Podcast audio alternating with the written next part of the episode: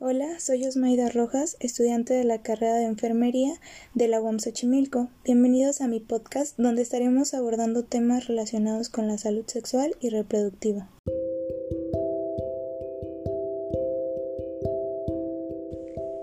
Hola, bienvenidos a mi primer podcast. Mi nombre es Osmaida y espero que todos se encuentren muy bien en sus casitas.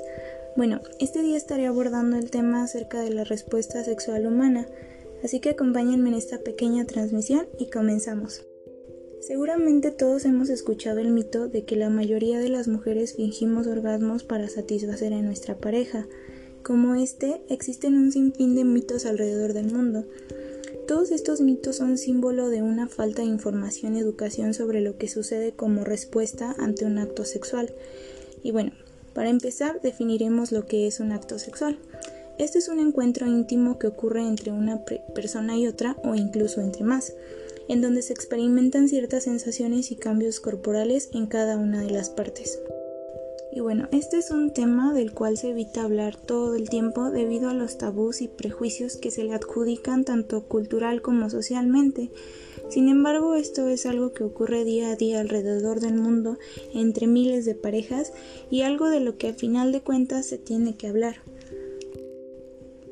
Aunque las prácticas sexuales son muchas veces sinónimo de procreación, también es una manera de satisfacer nuestras necesidades individuales, tanto en hombres como en mujeres. Sin embargo, no siempre existe esa necesidad de reproducción. Pero, bueno, ¿qué pasa cuando nuestro cuerpo experimenta eh, esa sensación en un acto sexual? Años atrás esta pregunta no habría tenido absolutamente nada de relevancia. Sin embargo, nos encontramos en una época moderna en la cual se conoce que esta respuesta sexual de nuestro cuerpo es necesaria y de vital importancia.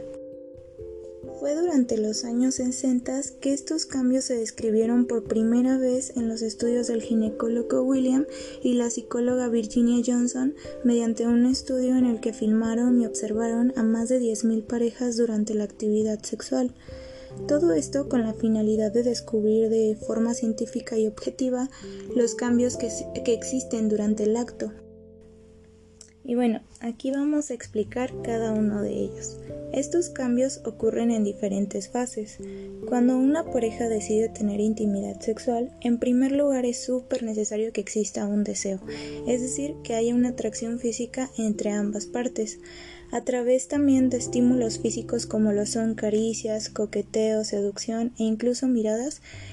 Esto hace que el cuerpo se prepare y entonces se llega a la primera fase, que es la fase de llamada excitación. Si todos estos estímulos que la pareja llevó a cabo anteriormente son efectivos, se podrá avanzar en esta primera fase en donde los primeros cambios del cuerpo se comenzarán a notar y cada uno de ellos se podrá dar cuenta de esto. Una vez transcurridos todos estos cambios en la pareja y si esta excitación sigue en constante estimulación, podrá llegar a la siguiente fase llamada meseta, y es aquí cuando los cambios que cada uno ha experimentado anteriormente llegan a un nivel máximo. En las mujeres, por ejemplo, los labios vaginales mayores tienden a separarse, mientras que los labios menores también se tornan inflamados y adquieren una coloración rojiza e intensa. Mientras que en el hombre el pene alcanza sus máximas dimensiones en cuanto a longitud y circunferencia. También es posible observar en la uretra la salida de unas cuantas gotas de líquido transparente. La función de este líquido es alcalinizar la uretra para impedir que los espermatozoides estén dañados por el ácido de la orina. Es importante señalar que este líquido tiene, bueno, más bien contiene espermatozoides y aunque el varón se retire antes de eyacular dentro de la vagina de la mujer, siempre existe una posibilidad de que pueda quedar embarazada. En ambos, el ritmo cardíaco y respiratorio va a aumentar, además de que se puede observar sudoración y aumenta también la tensión muscular. La duración de esta fase de meseta es muy, muy variable perdón, y dependerá del grado de excitación inicial que tenga la pareja. Una vez que la pareja alcanza su grado máximo de meseta, se llegará al orgasmo. Si bien es cierto que este es el grado mayor de placer que trae consigo esta última fase, Puede suceder que alguno de los dos no alcance este punto al mismo tiempo que su pareja. Y es, por ejemplo, por parte de la mujer que tardará un poquitito más en poder alcanzar este punto de excitación.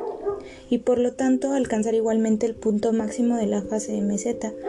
Sin embargo, si existe una buena estimulación, se puede lograr al mismo tiempo que su pareja.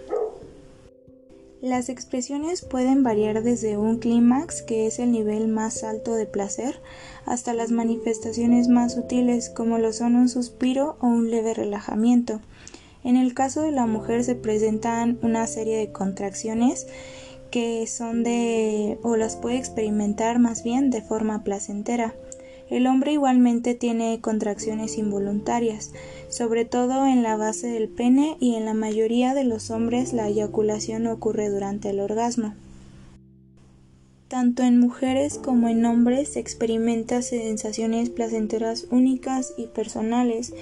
En todos esas sensaciones pueden variar, no necesariamente tienen que presentarse de la misma forma. Existe también una fase llamada de resolución.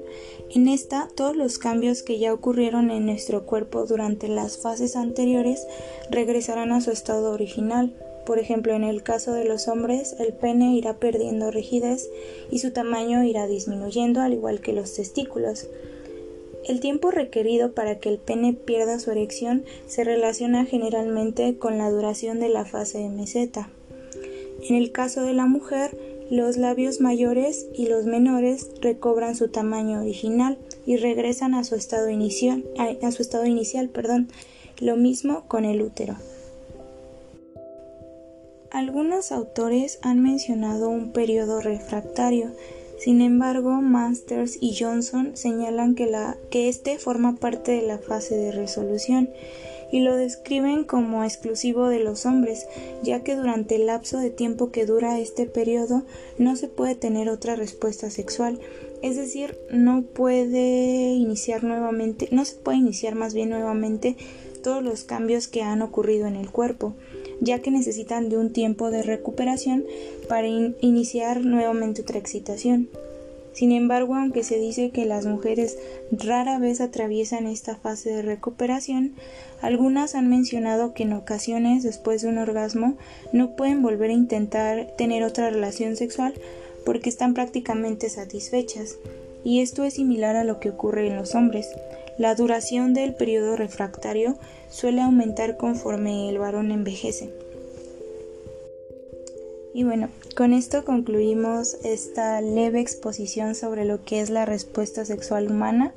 Espero esta información les haya interesado y les sea de mucha ayuda. Que tengan un día lleno de buena vibra. Los saludos Maida. Hasta la próxima.